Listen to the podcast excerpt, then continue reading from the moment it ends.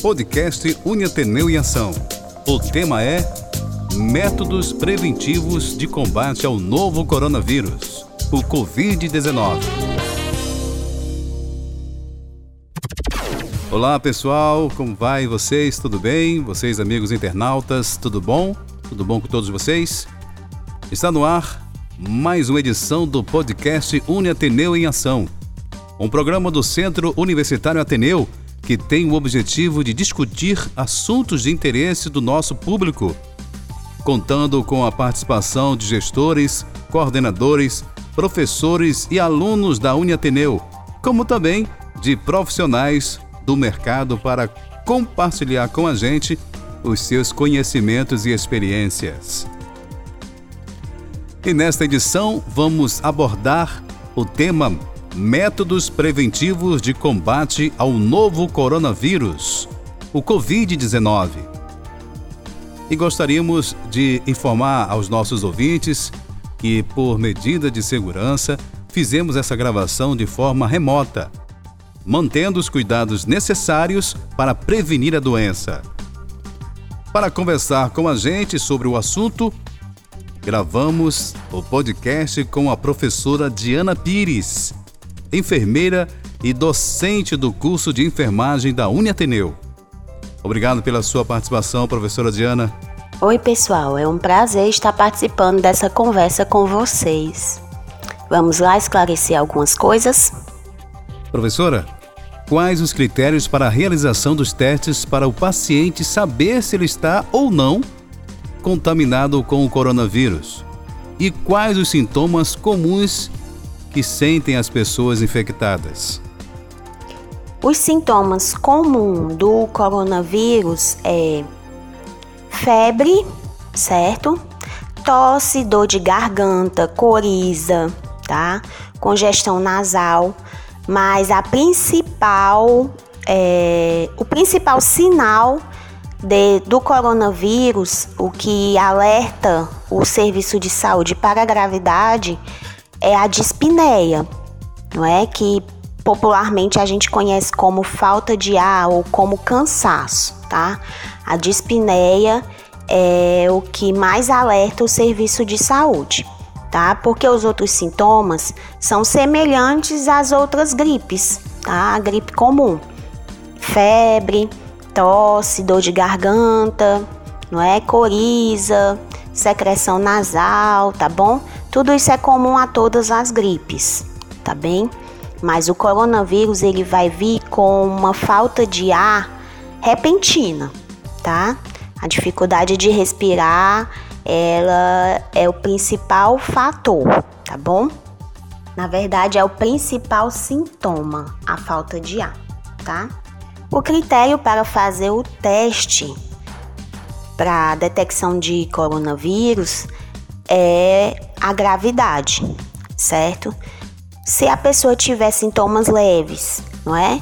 é febre, é dor de cabeça, tosse, dor de garganta, essas pessoas não são escolhidas para fazer o teste. As pessoas que irão fazer o teste são as pessoas que apresentam falta de ar, que apresentam alguma incapacidade respiratória tá bom? São as pessoas que estão graves. Essas pessoas vão fazer o teste para confirmar ou não o coronavírus. Outras pessoas que fazem um teste, por exemplo, profissionais de saúde que estão com algum sintoma respiratório também vão fazer esse teste. Por quê? Porque os profissionais de saúde eles podem transmitir esse vírus mais facilmente, tá bom? Por isso que os profissionais de saúde eles testam mesmo sem estar com a doença grave, tá? Professora Diana pergunta agora à senhora quais os planos de contingência que a Prefeitura de Fortaleza e o governo do estado têm feito para se preparar para receber pessoas infectadas pelo Covid-19. O plano de contingência inicial da Prefeitura de Fortaleza e do Governo do Estado do Ceará é o isolamento das pessoas. O isolamento, ele, ele pausa a transmissão dos assintomáticos, não é? Como assim a transmissão dos assintomáticos? Nós temos na nossa população, nesse período de transmissão comunitária, pessoas que estão com o vírus, certo? Mas elas não estão apresentando nenhum sintoma, ok? Ou, ou então estão apresentando sintomas leves. Essas pessoas, elas são os principais transmissores da doença. E com o isolamento, a gente evita que as pessoas assintomáticas elas transmitam o vírus para as outras pessoas, para as pessoas que não contêm a infecção, né, que não estão infectadas pelo vírus, certo? É, outro, outro ponto do plano de contingência é a organização dos serviços de saúde. Nós temos visto que tanto a prefeitura quanto o governo do estado, eles têm preparado alguns hospitais que já existem ou alguns serviços de, de saúde que já existem, não é, como os pronto atendimentos, para é, receber essas pessoas que podem estar infectadas por Covid-19 e nós temos é, a ampliação desses serviços temos também a construção de novos serviços e a aquisição de novos equipamentos, certo? A prefeitura tem preparado algumas UPAs, alguns hospitais e o IJF para receber essa população. E o governo do estado também tem preparado algumas UPAs, alguns hospitais, alguns, alguns hospitais regionais Outro ponto do plano de contingência é a organização dos serviços de saúde. Nós estamos vendo que tanto a prefeitura quanto o governo do estado é, estão preparando as suas unidades de saúde para receber as pessoas doentes. Não é? Nós temos visto que a prefeitura tem reorganizado o IJF e algumas UPAs para receber esses pacientes e o governo do estado tem é, principalmente investido na ampliação do São José, do Hospital São José, e ele adquiriu, não é? Ele arrendou o Hospital Leonardo da Vinci para trabalhar como retaguarda nesse período de pandemia, não é? A pandemia do Covid-19. Então nós temos esses serviços que estão se adequando para atender e receber essas pessoas doentes, não é? Então nós temos isso como plano de contingência. Se isso vai resolver, bem, os estudos, é tanto da OMS como estudos particulares, eles falam que o isolamento é o principal, é a principal. São medidas eficazes para o momento? Se esse plano de contingência é eficaz, bem, nós temos visto através dos estudos científicos que o isolamento é o principal plano é, de contingência para pausar a transmissão do vírus, ok? Então, o isolamento é a principal é a principal medida de prevenção, tá certo? É, com relação aos serviços de saúde, à organização dos serviços de saúde, isso deve ser feito para que a, a gente tenha uma menor mortalidade da população. Essa doença é uma doença que pode ser muito grave, tá bem? A pessoa ela perde tanto a capacidade pulmonar como a capacidade de funcionamento de outros órgãos pode então realmente ser muito grave e essa pessoa pode morrer rapidamente, a pessoa doente, tá? Então precisamos de serviços de saúde é, preparados para atender essas pessoas dentro da sua gravidade, tá? Então por isso que os serviços de saúde estão se organizando. Outra questão é o, o atendimento precoce dos casos mais leves para principalmente para se orientar essas pessoas ao isolamento, evitando assim a transmissão do vírus para, para as pessoas que não estão contaminadas, tá? Então, o atendimento precoce dessas pessoas ela é mais para uma questão de educação em saúde, porque não existe medicação, não existe vacina contra esse vírus ainda, tá certo? Esse é o podcast Uniateneu em Ação. Com o tema hoje, métodos preventivos de combate ao novo coronavírus, o Covid-19. E batendo um papo com a gente está aqui a professora Diana Pires, enfermeira e docente do curso de enfermagem da Uniateneu. Obrigado pela sua presença, professora Diana, que vem esclarecer e muito a todos os nossos internautas, alunos, professores e você, amigos da Uniateneu. Diana, o Brasil e o estado do Ceará vivem hoje a fase de transmissão comunitária do novo coronavírus. Como se dá essa transmissão e como evitar para que mais pessoas não sejam contaminadas pelo vírus? Transmissão comunitária é quando não sabemos quem é o caso zero, de quem as pessoas estão se contaminando. Por exemplo, Antes, sabia-se que uma pessoa poderia ter Covid-19 se ela tivesse viajado para a China, ou para a Itália, ou para os Estados Unidos, não é? Ou se a pessoa teve contato com alguma pessoa doente, tá bem? Hoje nós não sabemos dizer de quem que as pessoas estão pegando. Elas podem é, adquirir a infecção de qualquer pessoa, de um parente, de um colega de trabalho, de um vizinho.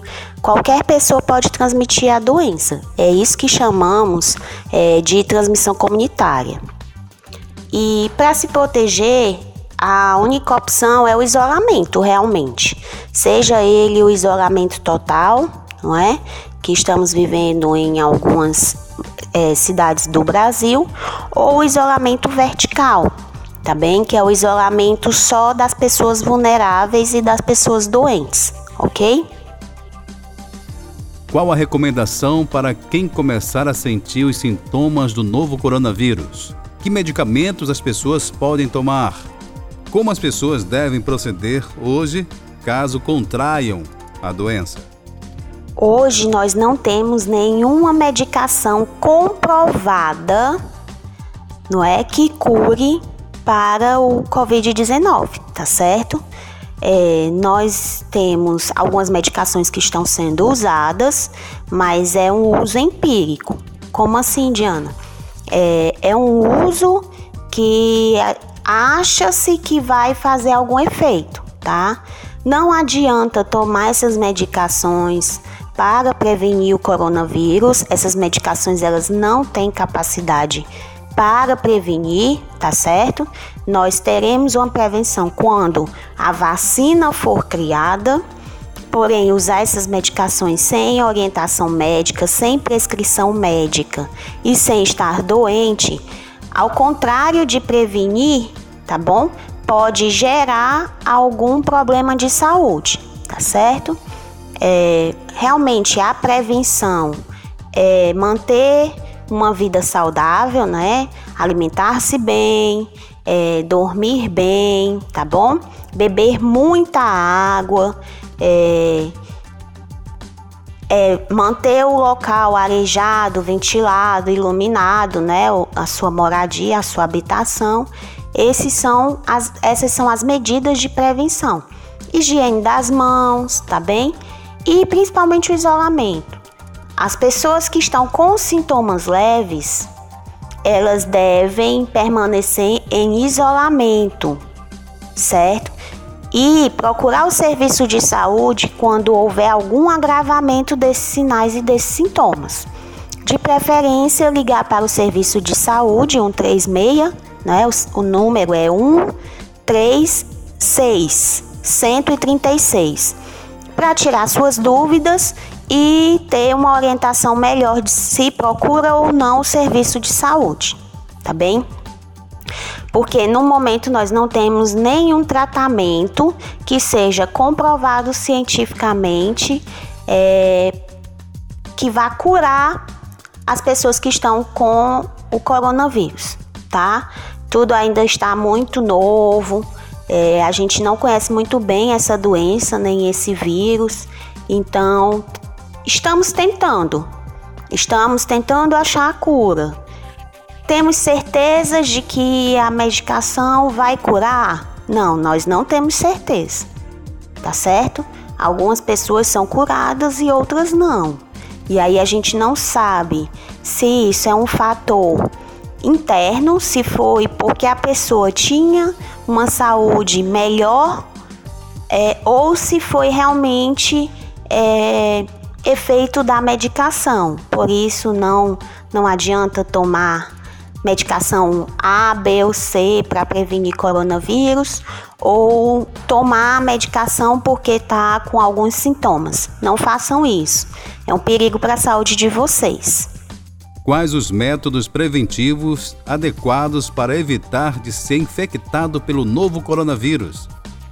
Sabemos que tem o uso das máscaras e do álcool em gel, do isolamento domiciliar, a quarentena, entre outras recomendações do Ministério da Saúde. Como devem se comportar as pessoas que não estão infectadas e as que já estão contaminadas e aquelas que têm parentes que contraíram o vírus? As pessoas que não estão contaminadas, elas devem continuar mantendo a higiene das mãos, o isolamento social, essas medidas são eficazes para a prevenção do coronavírus, certo? É, as pessoas que estão doentes, essas principalmente devem, devem se manter em isolamento, certo? É, separar as suas os, os seus talheres, a sua roupa de cama, a sua toalha, seu copo, tá bem? O isolamento, tá? E a higiene. E se tiver algum problema de saúde mais sério, começar a apresentar falta de ar, não é? Começar a apresentar dificuldade de respirar, essas pessoas devem procurar os serviços de saúde, tá? Diana, eu tenho dúvidas. O que é que eu faço? É, o, o governo, né, ele disponibilizou o telefone 136 para as pessoas tirarem dúvidas a respeito do coronavírus, tá bem? As pessoas que têm alguma dúvida se devem procurar ou não o serviço de saúde, elas podem ligar para esse número. Outro dispositivo é o aplicativo que o Ministério da Saúde disponibilizou para a população do coronavírus. O aplicativo, ele faz algumas perguntas para lhe indicar se você tem suspeita ou não de COVID-19. E aí ele também dá um mapa local dos serviços de saúde disponíveis naquele local, tá? E se a pessoa tiver um parente doente, essa pessoa deve manter o isolamento não é? O parente doente, ele deve ficar isolado do restante da família, tá bem? Usar a máscara no contato com esse paciente e o paciente também deve usar a máscara, a pessoa doente, tá bem? E também separar o, o copo, o talher, o prato dessa pessoa que está doente, tá? Essas são medidas de prevenção de contaminação, tá bem? E manter a higiene das mãos, não é? Pode ser com água e sabão, não necessariamente com, com álcool gel, tá? Dentro de casa é preferível que vocês usem água e sabão mesmo. Deixe o álcool em gel para os locais onde você não vai ter é, água e sabão disponíveis, tá bem? E fazer a higiene do local com hipoclorito, tá bem? O hipoclorito nas superfícies, ele é eficaz para eliminar o vírus. Esse é o podcast Uni Ateneu em Ação. Chegamos ao final de mais uma edição do nosso podcast Uni Ateneu em Ação. Nesta edição, conversamos sobre o tema Métodos de Prevenção de Combate ao Novo Coronavírus, o Covid-19. Agradeço a participação da professora e enfermeira Diana Pires Espero ter ajudado vocês a esclarecer algumas dúvidas É, meu e-mail é diana.felix.uniateneu.edu.br e eu estou disponível caso vocês queiram tirar mais algumas dúvidas ou se comunicar, não é trocar algum conhecimento, eu estou disponível nesse e-mail, tá bem? Obrigada pelo convite e espero que aproveitem. O podcast Uniateneu em Ação é uma realização do Centro Universitário Ateneu. Produção Jair Melo. Locução Felipe Dona. Até lá!